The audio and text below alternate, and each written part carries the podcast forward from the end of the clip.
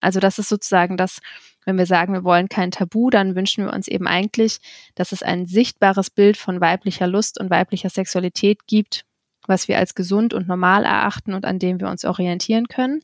Und das fehlt eben bisher.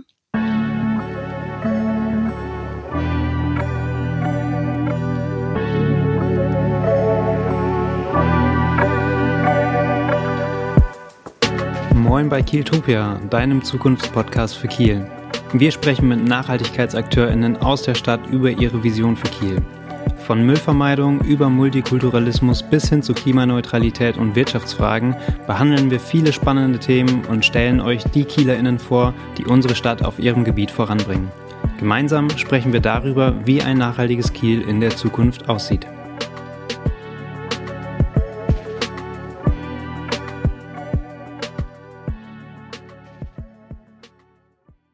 Moin zu einer neuen Folge von Kitopia.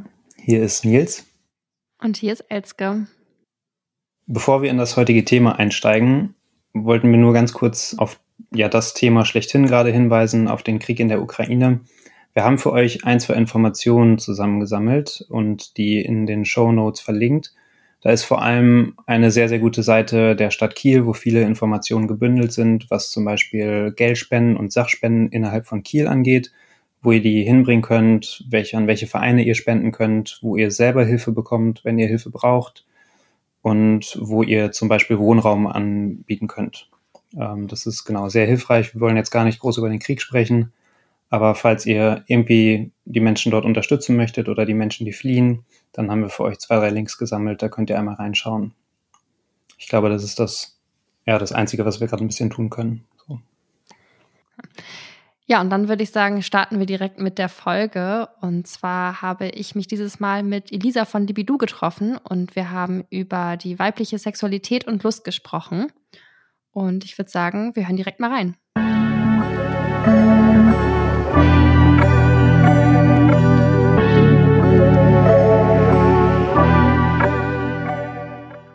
Ja, hallo Elisa, schön, dass du heute bei uns bist. Ja, danke für die Einladung. Sehr, sehr gerne. Magst du dich zu Beginn einmal kurz vorstellen? Mhm. Also, ich bin Elisa Sievers, ähm, 32 Jahre alt. Ich bin ursprünglich in Kiel geboren und nachdem ich auch viele Jahre anderweitig in der Welt unterwegs war, wohne ich jetzt auch wieder in Kiel und bin Pädagogin, gelernte, habe in allen möglichen verschiedenen pädagogischen Handlungsfeldern schon gearbeitet. Im Moment bin ich Bildungsreferentin auch und habe eben vor einem Jahr im Juvidu Ideenwettbewerb 2021 das Projekt Libidu mitgegründet. Und darüber wollen wir, glaube ich, heute sprechen. Ja, genau. Du hast es gerade schon erwähnt. Magst du vielleicht einmal kurz erzählen, was ist Libidu eigentlich? Was macht ihr da? Mhm, also Libidu, ähm, wir sagen immer, es ist ein Forum, weil wir irgendwie, ja, wir sind noch kein Unternehmen und kein Verein bisher und äh, Forum umfasst für uns irgendwie immer so ein bisschen, dass es so ein, so ein Raum ist, in dem Austausch und Begegnung stattfinden kann. Und unsere drei Säulen, die wir sozusagen bespielen, sind Bildungsangebote. Da geht es um sexuelle Bildung und Aufklärung. Gar nicht primär für Jugendliche, sondern wirklich für erwachsene Menschen. Ähm, weil auch da haben wir festgestellt, gibt es einfach noch sehr viele Wissenslücken in, in einigen Bereichen. Die zweite Säule ist bei uns Begegnung. Da geht es eben darum, dass wir Räume schaffen, in denen ja, Frauen sich treffen können, austauschen können, Fragen stellen und einfach Erfahrungen teilen aus ihrem Liebesleben, aber auch allgemein zu Thema wie Körperbewusstsein, Schönheitsideale, äh, Beziehungen, Partnerschaften und so weiter. Und dann gibt es noch die Säule Bewusstsein. Da geht es darum, wirklich weiterführende Angebote zu machen in Form von Seminaren, Workshops, vielleicht später auch mal längeren Retreats oder so, für diejenigen, die wirklich noch tiefer ins Thema einsteigen wollen und sich so ja noch weiter mit ihrem Körper beschäftigen möchten, noch tiefer in Themen wie Paarkommunikation oder eben Körpergefühl eintauchen möchten. Spannend. Du hast gerade schon erwähnt, in Form von Seminaren und Workshops, also alle drei Säulen finden im Rahmen dieser statt und die sind für alle Menschen zugänglich? Ähm, genau, also die Bildungsveranstaltung, also man muss ja sagen, wir haben das Ganze in der Pandemiezeit gegründet, sprich es ist immer so ein bisschen so ein Hin und Her, was gerade geht. Ursprünglich war mal der Plan, dass eigentlich alles offline stattfindet in Kiel. Und naja, wie man sich denken kann, ist das im letzten Jahr natürlich nicht immer so gewesen. Das heißt, entweder wir können in Kiel die Räume vom Kosmos, von diesem Laden in der Innenstadt nutzen, oder die Sachen finden eben online über Zoom statt. Genau, und die Bildungsveranstaltungen sind dann eigentlich immer so eineinhalbstündige Formate, wo es also einen theoretischen Input gibt, also ein bisschen wie ein Vortrag kann man sich das vorstellen, wo Fragen gestellt werden können und dann einfach noch ein bisschen Platz für Austausch ist. Und die sind für alle Menschen offen. Die Begegnungsveranstaltungen sind nur für Frauen beziehungsweise Menschen mit Vulva, also auch Menschen, die sich als nicht binär definieren, aber einen biologisch weiblichen Körper haben, sind da herzlich eingeladen. Genau, Menschen mit einem biologisch männlichen Körper sind da nicht eingeladen, weil wir halt das Gefühl haben, es braucht so ein bisschen so ein Safe Space, wo wir unter uns so ein bisschen einfach über sensible Themen sprechen können die Vision ist schon so ein bisschen, dass es äh, irgendwann vielleicht auch ähm, ähnliche Räume gibt für äh, Männer und dass dann irgendwann auch mal da so eine Begegnung und Austausch stattfinden kann. Ich habe gesehen, da ist auch gerade ein neues Projekt in der Gründung jetzt im diesjährigen Ideenwettbewerb. Von daher, vielleicht kommt es da ja nochmal zu einer Kooperation. Genau, und die Bewusstseinsangebote, da kommt es so ein bisschen darauf an, was der Inhalt ist. Also wir haben zum Beispiel gerade einen vierteiligen Online-Workshop oder Kurs zum Thema Zyklus, Phasen und Frauenkräuter. Der richtet sich natürlich wiederum hauptsächlich an Menschen, die menstruieren. Es wird auch mal Angebote geben, wo es um Paarkommunikation geht. Da können dann eben Paare zusammen hinkommen oder so. Das ist so ein bisschen unterschiedlich. Ja, auf jeden Fall breit aufgestellt. Dann, du hast an einer Stelle gesagt, dass du vor allem das Gefühl hast, dass ihr einen Safe Space für Frauen, also Menschen mit einem weiblich-biologischen Körper schaffen möchtet, müsst. Warum ist es denn so wichtig, dass wir überhaupt über Sexualität und besonders eben über weibliche Sexualität sprechen? Ja, das äh, ist daher so wichtig, weil das ist irgendwie so ein Thema. Also ich, ich weiß nicht, wie es dir ging, aber bei uns in meiner Jugend war das so, als alle irgendwie angefangen haben, erste sexuelle Erfahrungen zu machen, da wurde ziemlich viel drüber geredet nicht unbedingt immer ganz offen und ehrlich bis ins letzte Detail, aber es war irgendwie schon Thema und alle haben so ein bisschen verglichen und erzählt, was sie so ausprobieren und, und so. Und dann irgendwie so mit, mit dem Studium und so Beginn der 20er hatte ich das Gefühl, dass das Thema mehr und mehr eigentlich verschwunden ist, auch aus den Gesprächen, weil alle so ein bisschen dieses Gefühl hatten, okay, jetzt wissen wir ja, wie es geht.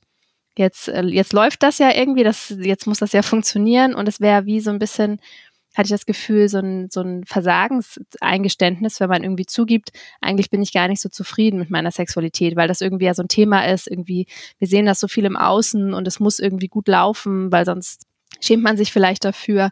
Und das eigentlich, ich meine, wir wissen alle, der Aufklärungsunterricht in der Schule ist vielleicht noch ausbaufähig und das Bild, was wir ähm, in den Medien, in Pornografie und so weiter sehen, ist also zum einen extrem unrealistisch und zum anderen eben darin auch noch extrem männlich geprägt, sag ich mal. Also der Fokus liegt sehr auf der männlichen Lustbefriedigung.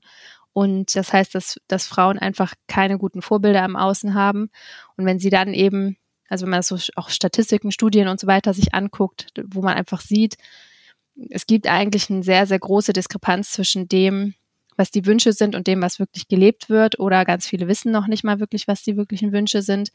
Und ähm, da braucht es in erster Linie einfach Räume, wo das überhaupt thematisiert werden kann, glaube ich, wo wir überhaupt feststellen können, und das ist tatsächlich auch in jedem einzelnen Treffen der Fall, äh, es, es geht mir nicht alleine so mit den Dingen, also eigentlich alle anderen haben ähnliche Themen, ähnliche Fragen. Und so kann überhaupt erstmal Scham abgebaut werden und ja, kann auch die Erkenntnis überhaupt erstmal sickern, okay, äh, es muss nicht so sein, wie es gerade ist. Es gibt eigentlich ganz viele andere Wege und das Bild, was wir im Außen sehen, hat mit der Realität nicht viel zu tun und deswegen wollen wir einfach neue Bilder erschaffen, die eben von uns selbst gemalt wurden, sag ich mal, und an denen wir uns dann orientieren können. Ja, spannend. Also auf jeden Fall eine feministische Perspektive auf das Thema Sexualität höre ich daraus. Ja, auf jeden Fall. Das klang jetzt auch schon so ein bisschen raus. Du hast schon von deiner persönlichen Erfahrung aus der Jugend und der Studienzeit berichtet, aber kannst du vielleicht noch mal konkreter darauf eingehen, was deine persönliche Motivation war, Libido vor einem Jahr gegründet zu haben? Ja, ich habe selber das Thema Männer, Frauen, Beziehungen, wie kann das funktionieren? Das hat mich seit meiner Jugend sehr beschäftigt, weil meine Eltern sich getrennt haben, als ich 13 war und ich sozusagen von zu Hause so ein so ein Beispiel von, wie es vielleicht auch schiefgehen kann, mitbekommen habe. Und das hat mich in meinen ganzen ersten Beziehungen natürlich irgendwie sehr geprägt. Ich hatte so ein ganz klares Bild davon, wie ich sein müsste, damit ich nicht verlassen werde. Und ähm, habe da auch, glaube ich, viele ja, nicht so gesunde Muster irgendwie dann entwickelt und irgendwie versucht, so in, in bestimmte Bilder reinzupassen. Ich war mit, mit 15, 16 auch ein Jahr in den USA und habe da irgendwie nochmal so ein extremeres Frauenbild, Schönheitsideal und auch Bild von Sexualität vermittelt bekommen, was mich dann irgendwie auch nochmal sehr geprägt hat.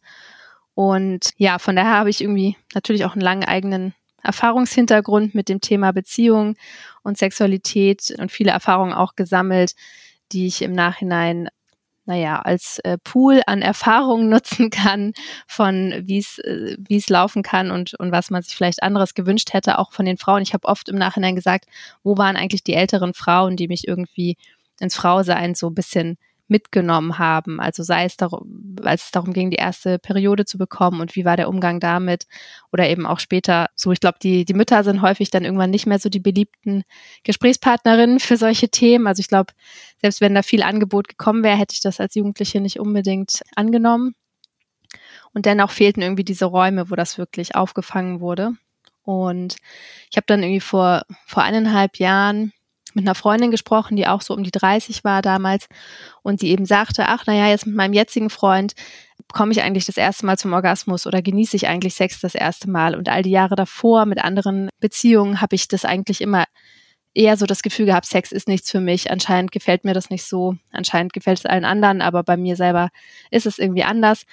Und es hat mich irgendwie so erschüttert, weil ich das Gefühl hatte, oh, das höre ich so oft und es kann doch nicht sein. Ich meine, eigentlich ist Sex eine wirklich schöne Sache und es kann doch nicht sein, dass so viele Frauen eben vor allem sich mit so einem Status quo zufrieden geben von, na ja, bei mir funktioniert das halt nicht und dann ist es halt so und ich mache das so ein bisschen mit, dem anderen zuliebe vielleicht oder um irgendwie, weil es halt dazugehört, aber das, das kann es ja irgendwie nicht sein. Und das war irgendwie tatsächlich genau die Nacht, in der ich irgendwie so wach lag und dachte, okay, ich möchte irgendwie ein Projekt gründen, was sich genau mit diesem Thema beschäftigt und was eben nicht nicht nur für Jugendliche ist, sondern wirklich auch den älteren Frauen, für die es jetzt keine Aufklärungsangebote ansonsten mehr gibt oder irgendwie keine Anlaufstellen, ja, wo es irgendwie Räume gibt, um sich wirklich mit diesem Thema mal zu beschäftigen.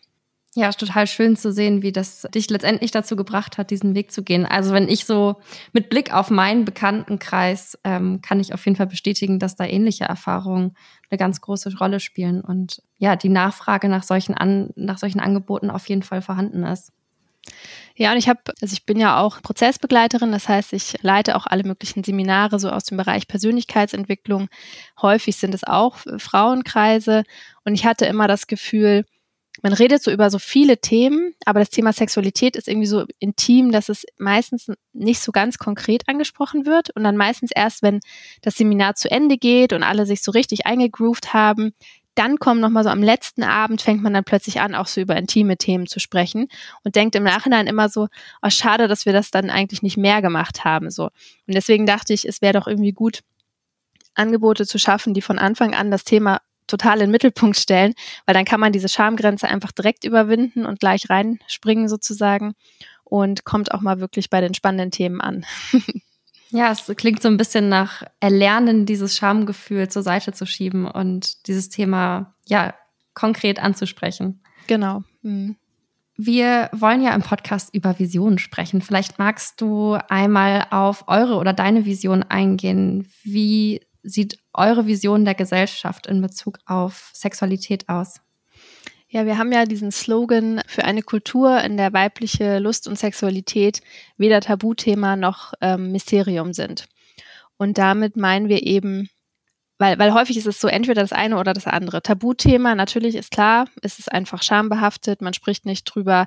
Es gibt ja auch nach wie vor irgendwie noch kein Vorbild im Außen für so ein gesundes Maß an weiblicher Lust. Also es ist immer noch entweder dieses Extrem von eine Frau, die keine Lust hat, ist äh, prüde, langweilig, verklemmt, ja, auf die Art und Weise unattraktiv und eine Frau, die viel Lust hat und sich damit auch zeigt, ist schnell billig oder ja, hört andere ähm, gemeine Namen und verliert da sozusagen gefühlt immer noch so ein bisschen an Wert mit ihrer Jungfräulichkeit. Und es gibt irgendwie nicht so dieses, dieses Mittelmaß von, wie sieht denn eine Frau aus, die gesund Lust auf Sex hat, die irgendwie potent ist, sag ich jetzt mal, die auch mit ihr, mit ihren körperlichen Reizen vielleicht mal spielt oder sich irgendwie einfach schön macht und damit wohlfühlt und zeigt. Aber die, ähm, ja, warum kann man ihr das nicht einfach auch zugestehen oder eben ganz individuelle Ausdrucksformen finden? Also das ist sozusagen das, wenn wir sagen, wir wollen kein Tabu, dann wünschen wir uns eben eigentlich, dass es ein sichtbares Bild von weiblicher Lust und weiblicher Sexualität gibt, was wir als gesund und normal erachten und an dem wir uns orientieren können. Und das fehlt eben bisher. Und genau, wenn wir sagen, es soll kein Mysterium sein, ja, weil ich finde, das ist oft so die andere Seite, die so dargestellt wird, nach dem Motto, Frauen sind so kompliziert. Das versteht sowieso kein Mensch. Also die will ja morgen was anderes als heute und äh, gestern mochte sie das doch noch und plötzlich will sie das nicht mehr. Das hat natürlich viel damit zu tun, dass Menschen den Zyklus nicht verstehen und daher leider nicht so richtig einschätzen können, dass wir eigentlich jeden Tag hormonell einen anderen Cocktail in uns tragen und daher einfach auch immer neu sind. Ja, und, und auf der anderen Seite ist auch so eine, so ein bisschen so eine faule Ausrede, finde ich. So nach dem Motto, ach, Frauen, der weibliche Orgasmus und irgendwie, es gibt so viele erogene Zonen und ach, das versteht doch sowieso kein Mensch und die Frau versteht sich dann selber auch nicht. Und das Ganze bleibt irgendwie gefühlt so ein, ja, so ein sagenumwobener Ort, den keiner so richtig kennt. Und das muss es eben auch nicht sein, sondern es ist, man kann auch die weibliche Sexualität erforschen und sich davon eine Landkarte anfertigen. Und das wäre sehr schön, wenn das eben sowohl die Frauen selbst als auch eben ihre PartnerInnen dann langsam verstehen können. Ja, ist ja auch die Frage, wie sollen wir uns verstehen, wenn wir nicht drüber sprechen? Also, genau. Mhm. Ne? Ja. ja, total spannend, euer Ansatz. Was ich mich gerade frage, wie können wir denn diese Vision erreichen? Also sowohl zum Beispiel als Individuum, aber was kann zum Beispiel auch die Politik machen, um dieser Vision näher zu kommen? Ja, wenn wir auf der ähm, politischen Ebene oder auf der größeren Ebene anfangen, dann gibt es ein paar eigentlich ganz einfache Dinge, die schon mal umgesetzt werden sollten und es ist zum Teil auch gerade dabei. Zum Beispiel ist bis vor kurzem sind die weiblichen Geschlechtsorgane in Anatomiebüchern überhaupt nicht korrekt abgebildet worden. Also selbst Menschen, die Medizin oder sogar Gynäkologie studiert haben, haben in ihren Schulbüchern nicht die wahre Größe und Form der Klitoris gesehen. Das ist zum Beispiel einfach wirklich ein Skandal, finde ich, weil das ist irgendwie das Lustorgan schlechthin und es ist also wenn man das weiß, sozusagen, es hat in von der, in der Größe und von der Funktion her steht es dem Penis in nichts nach, sozusagen. Also es ist ähm, auch ein Schwellkörpersystem. Es hat sogar viel, viel mehr Nervenenden als der Penis. Also es ist eigentlich ein, ja, wirklich ein wunderbares Lustorgan, was auch wirklich nur diesen einen Zweck hat, nämlich Lust zu, ähm, zu geben. Und das wurde bisher ja immer nur als dieses, ähm, ja, diese winzig kleine Perle, die sozusagen von außen sichtbar ist, abgebildet und hat ansonsten einfach nicht weiter Erwähnung gefunden.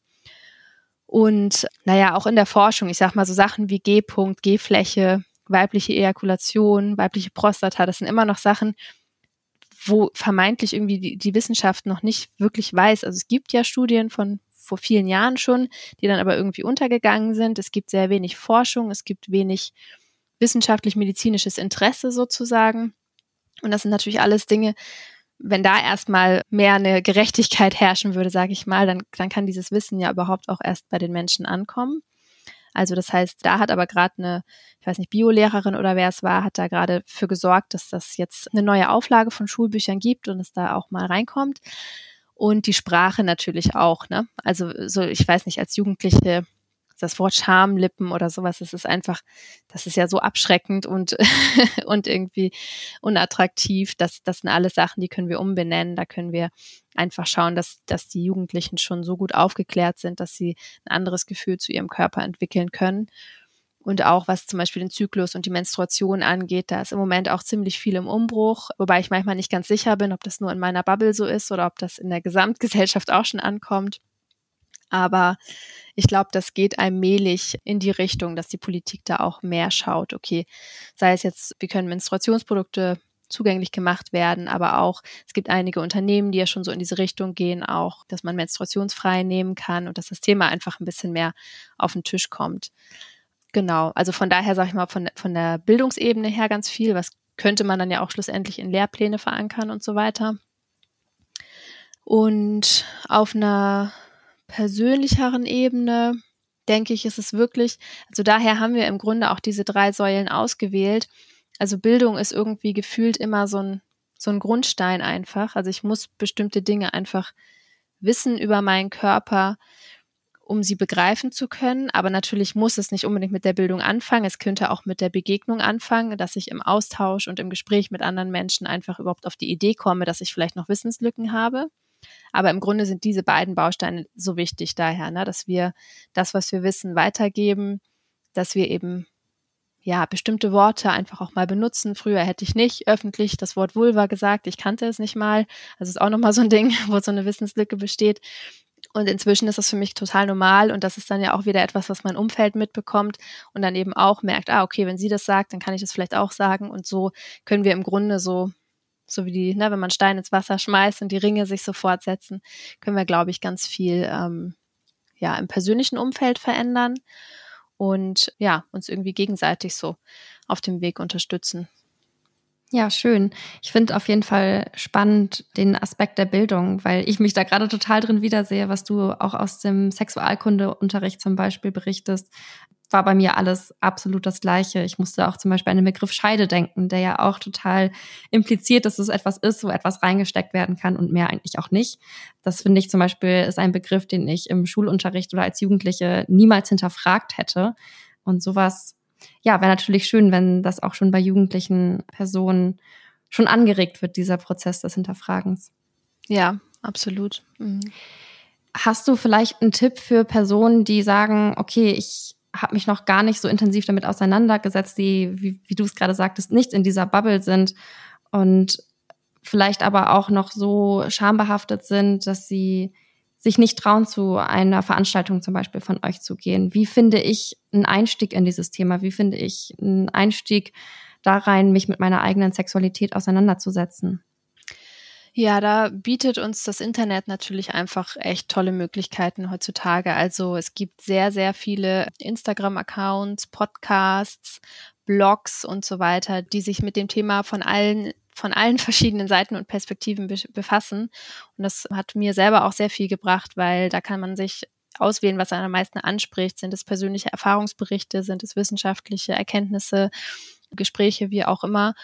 Und ähm, ich glaube, dieses einfach erstmal nur zuhören ist einfach ein schön niedrigschwelliger Einstieg, weil du musst noch nichts eigenes teilen. Niemand sieht, ob dir dabei äh, die Röte ins Gesicht steigt oder du dich irgendwie komisch fühlst, sondern du kannst einfach erstmal zuhören. Und schlussendlich ähm, versuchen wir das auch immer zu sagen, dass es bei unseren Veranstaltungen auch so ist. Also du kannst zu einer Libido-Lounge kommen und sagen, ey, ich will hier einfach mal zuhören. Ich weiß gar nicht, ob ich mich traue, selber was zu sagen.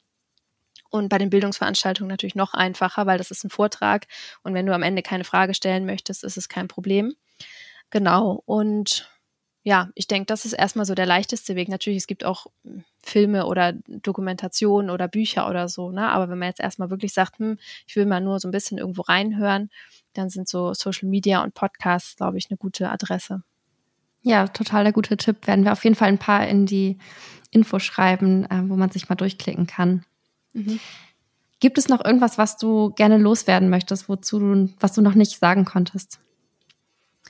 Also uns ist ähm, einer der wichtigsten Punkte immer das Thema Eigenverantwortung, weil natürlich gibt es ganz viel, ich sage jetzt mal, was rechtfertigt auch als Frau oder Mensch mit ähm, mit äh, Vulva in so eine Art Opferhaltung zu gehen und zu sagen, okay, es gibt eine unendlich lange Geschichte von Unterdrückung von Frauen es gibt eine unendlich lange Geschichte von Verteufelung, Verstümmelung, äh, Missbrauch und so weiter, was die weibliche Sexualität angeht.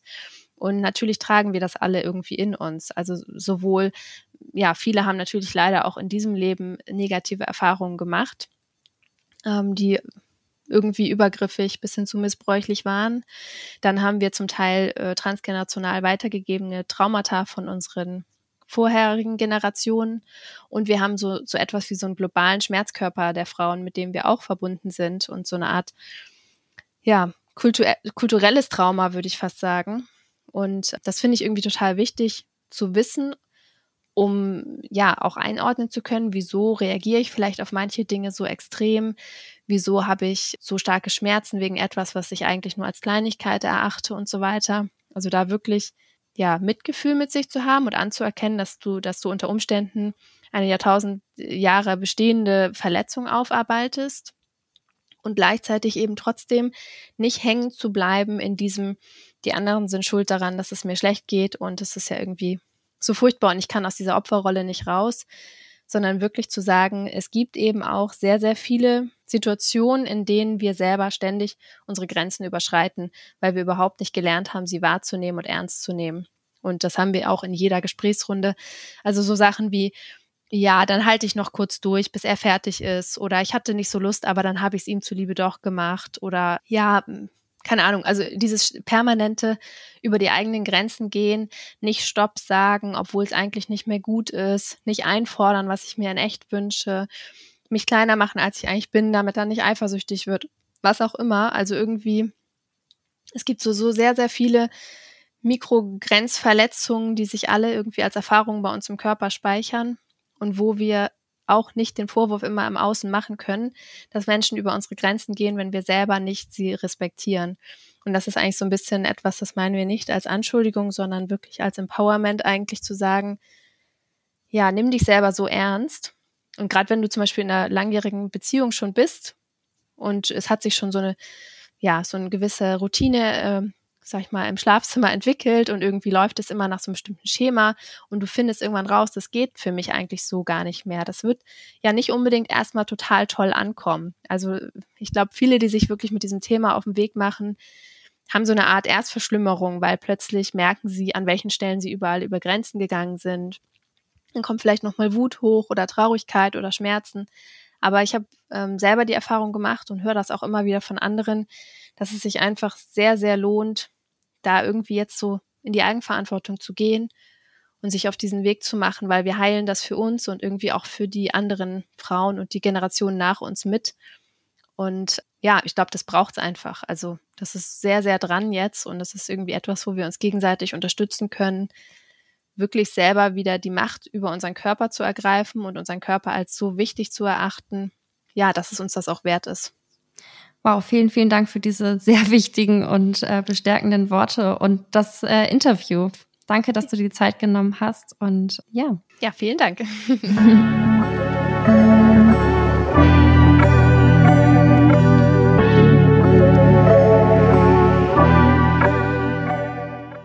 Ja, ein super spannendes Interview mal wieder, Elske. Ich fand es ja sehr interessant und bin sehr froh, dass wir das Thema genommen haben und ausgewählt haben für diese Folge. Was war denn dein Eindruck nach dem Gespräch?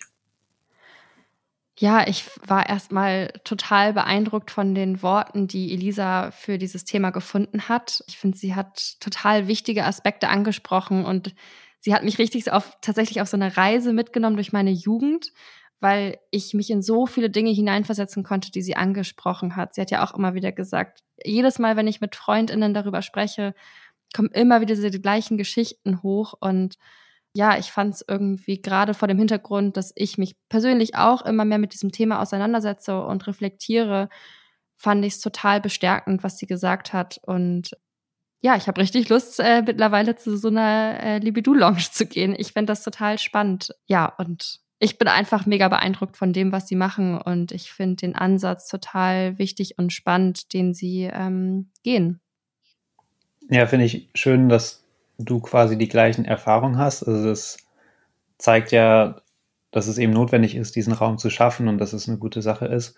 Und auch wenn ich keine Frau bin, konnte ich mich trotzdem in einigen Dingen auch wiederfinden, was so diese, diese Art der Aufklärung angeht und wann man darüber spricht. Also dieses, dass es irgendwie als Jugendlicher, dass man da mehr darüber gesprochen hat, über die ersten Erfahrungen und, und was passiert und dass das aber dann mit der Zeit weniger nimmt und dass es deswegen eben schon sehr sinnvoll ist, diesen Raum zu schaffen, dass auch in, im Erwachsenenalter, dass man sich mehr mit der Sexualität auseinandersetzt und dass es da immer noch einiges zu lernen gibt.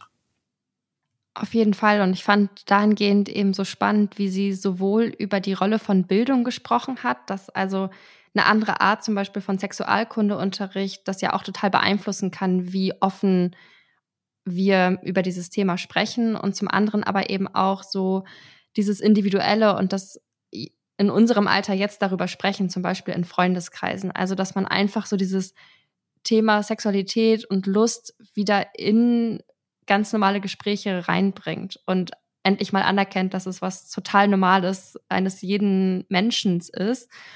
Und ja, das fand ich irgendwie total spannend, wie sehr Sichtbarkeit einfach, also Sichtbarkeit schaffen eines solchen Themas so viel Auswirkungen haben kann. Also ich fand total schlüssig, was sie erzählt hat und wie sie bei Libido an dieses Thema herangehen.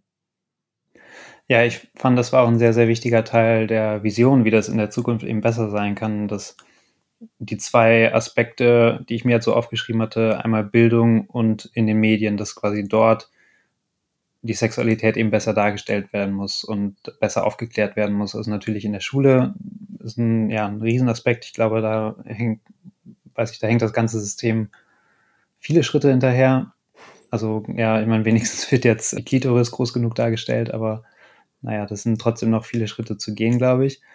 Aber auch in den Medien finde ich, ähm, das ist so der zweite Aspekt, den sie sehr hervorgehoben hat, finde ich, dass, dass man eben Bilder von Frauen braucht, die eine gesunde Sexualität leben, die ganz normal ist und nicht in diese beiden Richtungen auseinandergeht, die sie genannt hatte. Irgendwie entweder in Richtung Slut-Shaming oder gar keine Lust zu haben. Dieses, also dass es irgendwo einen gesunden Pool dazwischen gibt und dass das mehr gezeigt wird irgendwie.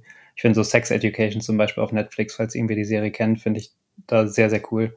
Die sehr, sehr gut mit Sexualität umgehen und das sehr gut zeigen. Total. Und ich finde aber, dass diese Serie und auch zum Beispiel dieses Beispiel mit der Klitoris in Schulbüchern, dass das irgendwie, also das gibt mir total Hoffnung, weil das für mich irgendwie gerade voll das Zeichen dafür ist, dass dieses Thema mittlerweile total in unseren Alltag hineinrückt. Also gerade mit dieser Serie Sex Education, die so auf einem super niedrigen Level irgendwie total wichtige Aspekte aufzeigt oder sich damit beschäftigt, Begriffe erklärt und verschiedene Formen der Sexualität auf eine ganz normale Art und Weise so einfach darstellt als gegeben und nicht als etwas Sonderbares oder so darstellt. Ähm, das gibt mir irgendwie Hoffnung, dass gerade unsere Generation oder jetzt Jugendliche, die auf Netflix so eine Serie schauen, von sowas enorm beeinflusst und bestärkt werden. Ja, auf, auf jeden Fall, da stimme ich dir voll zu. Also auch die Anzahl an Podcasts, finde ich, zu Sex und Sexualität. Also da gibt es ja, glaube ich, mittlerweile so viele. Ich, ich kenne zwei, drei verschiedene, wo ich ab und zu mal was von gehört habe. Das hatte Elisa ja auch schon angesprochen, dass das auch eben so ein niedrigschwelliger Zugang dazu ist als, als Tipp. Nein, und da passiert auf jeden Fall was. Ich finde, das merkt man, merkt man total. Und deswegen bin ich da auch sehr zuversichtlich, dass es in Zukunft der Umgang mit Sexualität deutlich offener gestaltet wird.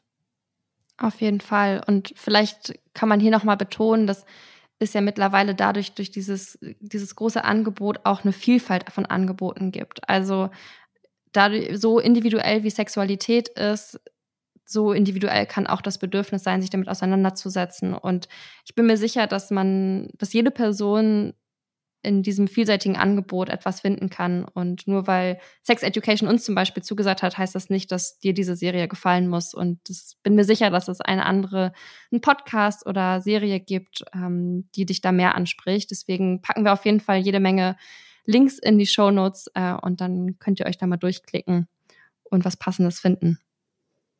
Ja, ich würde einen Aspekt ganz gerne noch ansprechen, der für mich noch sehr deutlich geworden ist in dem Interview.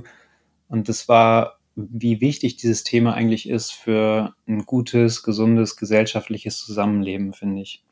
Das ist so ein, weiß nicht, wenn man das so ein bisschen durchdenkt, in Bezug auch auf Nachhaltigkeit und eine nachhaltige Gesellschaft. Wir haben ja auch viel über Gerechtigkeit immer gesprochen, dass das eben ein ganz, ganz zentraler Aspekt von Nachhaltigkeit ist, dass eine nachhaltige Welt eine gerechte Welt ist. Und dazu gehört ja auch die Geschlechtergerechtigkeit, die Gleichheit zwischen den verschiedenen Geschlechtern und zwischen allen anderen Gruppen natürlich auch.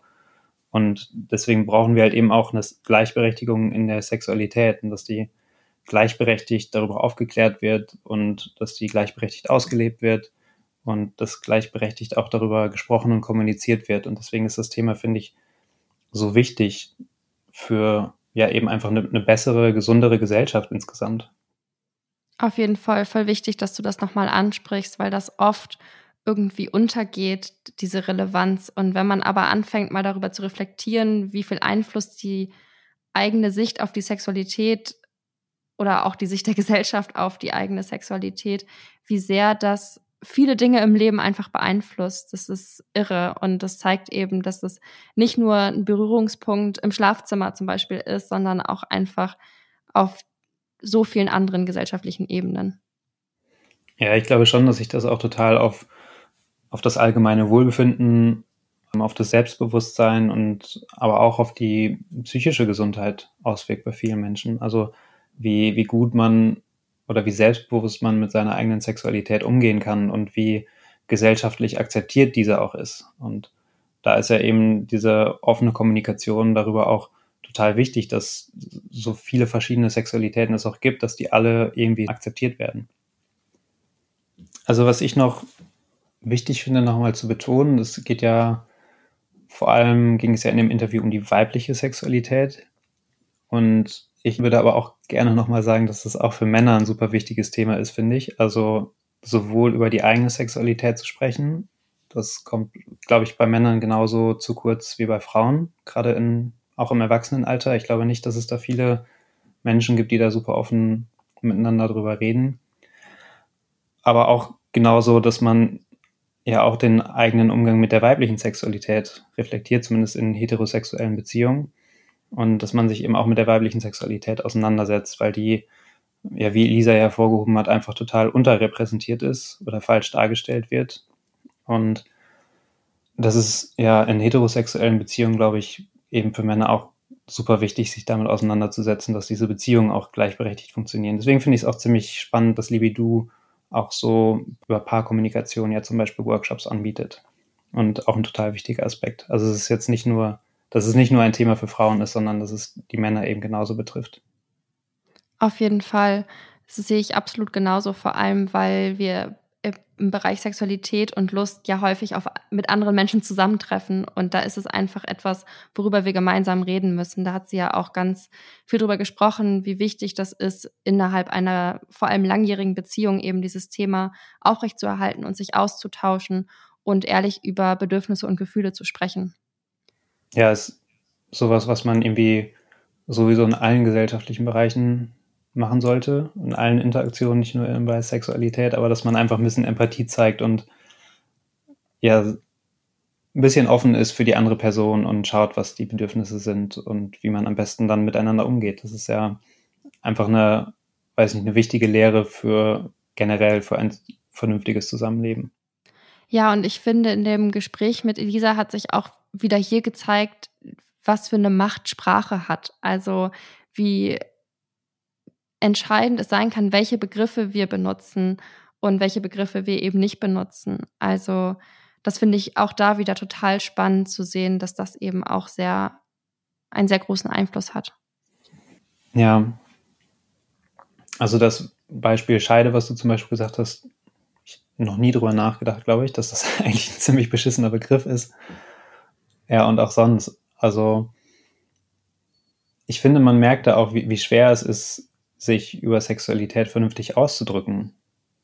Also was den Aspekt Sprache angeht. Also da kann ja auch so ein Projekt wie Libidu zum Beispiel super viel Input geben, dass wir nicht nur lernen, an sich darüber zu sprechen, sondern auch, wie man darüber spricht, welche Begriffe man benutzt und ja, wie man sich halt wirklich sprachlich einfach ausdrückt. Das ist ja, wenn man das nicht oft macht und nicht lernt, dann ist es natürlich auch schwer, vernünftig zu kommunizieren. Ja, und das lässt sich irgendwie auch ganz andere Themen auch übertragen, dass man eben, wie wichtig es ist, so einen Safe Space zu schaffen, wo es auch erlaubt ist, mal Fehler zu machen. Fehler im Sinne zum Beispiel von sich unglücklich auszudrücken. Also, dass wir wirklich als Gesellschaft eben lernen, miteinander darüber zu sprechen und auf eine vernünftige Art und Weise darüber zu sprechen und ja, ich glaube, dass es einfach viel mehr solche geschützten Räume geben sollte für betroffene Menschen, aber auch dann zwischen Menschen, die betroffen sind und nicht betroffen sind. Das lässt sich auf ganz verschiedene Themen übertragen. Ja, das ist gut, dass du das nochmal sagst. Das ist wirklich, wirklich wichtig, dass man sich sehr, sehr wohl fühlen muss und dass es akzeptiert sein muss, auch mal nicht den korrekten Begriff zu verwenden, solange dieser Begriff nicht nicht extrem verletzend ist. Ja, und solange man eben dann auch offen für die Rückmeldung ist, ey, dieser Begriff ist irgendwie nicht cool, ähm, weil benutzt lieber diesen Begriff oder so, solange man eben dafür offen ist und bereit dafür ist, seine Sprache anzupassen. Also ich merke das auch immer wieder in Gesprächen oder wie du jetzt gerade in Bezug auf den Begriff Scheide das angesprochen hast, das macht dich ja nicht zu einem schlechten Menschen, dass du darüber noch nicht reflektiert hast. Aber jetzt hast, bist du dir dem bewusst geworden und ich bin mir sicher, dass du diesen Begriff in deiner Sprache jetzt weniger verwenden würdest oder alternative Begriffe verwenden würdest. Und darum geht es ja letztendlich, dass wir als Gesellschaft gemeinsam uns ja da stützen und weiterentwickeln. Ja. Ich habe den Begriff tatsächlich schon sehr, sehr lange nicht mehr verwendet, um das kurz klarzustellen. Aber ich habe nicht tatsächlich nicht darüber reflektiert, warum der eigentlich so doof ist. Aber lohnt sich, lohnt sich, das ab und zu mal zu machen. Ja. Ja, ich würde sagen, dann können wir zum Ende kommen, oder? Ja, ich glaube auch ein spannendes Thema und auch ein, ein sehr hoffnungsvolles, finde ich, weil man merkt, dass dort schon total viel passiert und das ist so eine, weiß nicht, ich finde eine Vision in, also von einer Gesellschaft, in der viel, viel offener und selbstverständlicher über Sexualität gesprochen wird, ist so einfach sich vorzustellen, weil es ja gerade schon passiert. Wir sind ja schon auf dem Weg dorthin, finde ich. Ja, auf jeden Fall. Genau, wie gesagt, ihr findet in den Shownotes jegliche Webseiten und Podcasts, Serien und Empfehlungen, um sich mit dem Thema individuell auseinanderzusetzen und einen eigenen Einstieg zu finden. Und dann würde ich sagen, hören wir uns in einem Monat zum nächsten Thema. Genau, bis dahin, eine schöne Woche, einen schönen Tag euch und danke fürs Zuhören. Tschüss. Ciao.